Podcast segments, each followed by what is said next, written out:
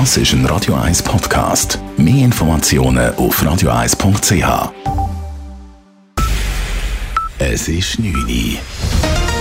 Radio 1, der Tag in 3 Minuten. Mit dem Raphael Wallimann. Nach dem Großeinsatz im und um das Bundeshaus in Bern hat die Polizei Entwarnung gegeben.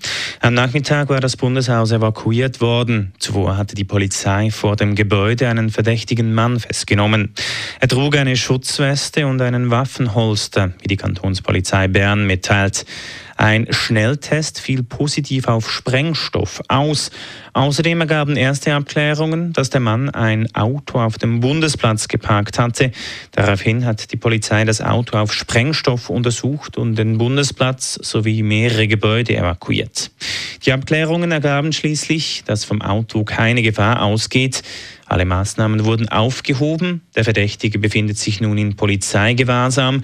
Es laufen medizinische Abklärungen zu seiner psychischen und physischen Verfassung. Zweieinhalb Jahre nach dem Jahr zum Vaterschaftsurlaub diskutiert die Schweiz nun über die Elternzeit. Die Eidgenössische Kommission für Familienfragen fordert insgesamt 38 Wochen Elternzeit. Mütter sollen zwischen 16 und 23, Väter zwischen 15 und 22 Wochen Elternurlaub erhalten.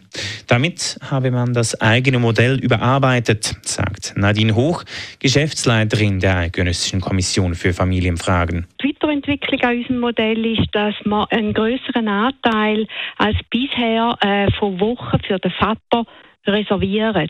Reservierte Woche heisst, wenn der Vater die nicht bezieht, dann verfallen die Woche. Also die kann dann nicht die Mutter übernehmen. Also es ist ja eh äh, es ist ja eine Sicherungslösung und es ist ja freiwillig für beide Elternteile. Der Schweizerische Gewerbeverband hält nichts von diesem Vorschlag. Eine Erweiterung des Elternurlaubs würde enorme Kosten verursachen und der Wirtschaft schaden, heißt es auf Anfrage. Die Besetzer des Kochareals in Zürich sind auf die Hartturmbrache umgezogen. Die Stadt lässt die Besetzerinnen und Besetzer derzeit noch gewähren. Allerdings ist unklar, ob sie am neuen Standort bleiben dürfen. Einzelheiten von Elena Wagen. Heute Vormittag sind mehrere Lastwagen und Traktoren vom Kochareal Richtung Hartturmbrache gezogen. Die Besetzerinnen und Besetzer haben an ihrem neuen Standort eine Wagenburg gebaut und verschiedene Transparente aufgehängt. An ihrem alten Standort auf dem Kochareal hätte es morgen nämlich sowieso müssen gehen, weil dann das Areal von der Stadt geräumt wird. Es sollen dort neue Wohnungen gebaut werden. Ob die Besetzer am neuen Ort dann bleiben auf der Hartun brauchen, ist unklar. Die Stadt sagt auf Anfrage von Radio 1, dass im Moment die Sachlage geprüft werde. Dann soll über das weitere Vorgehen entschieden werden. Die Stadt will auf der Harturnbrache Unterkünfte für Geflüchtete bauen, bis dann das neue Fußballstadion gebaut wird. Elena Wagen, Radio 1. In der Stadt Zürich wohnen derzeit so viele Menschen wie noch fast nie. Ende Jahr wohnten über 443.000 Menschen in Zürich. Damit wurde der bisher höchste Endjahresbestand aus dem Jahr 1962 überschritten. Lediglich im Juli 1963 wohnten mehr Menschen in Zürich.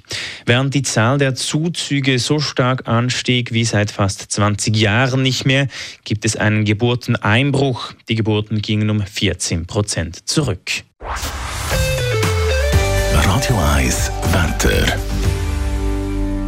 Es geht eine relativ klare Nacht. Am Morgen bilden sich dann aber Nebelfelder. Die lösen sich im Verlauf vom Vormittag auf und dann drückt die Sonne durch. Die Temperaturen sind am Morgen knapp unter dem Gefrierpunkt. Morgen Nachmittag gibt es bis zu 10 Grad. Das war der Tag in 3 Minuten.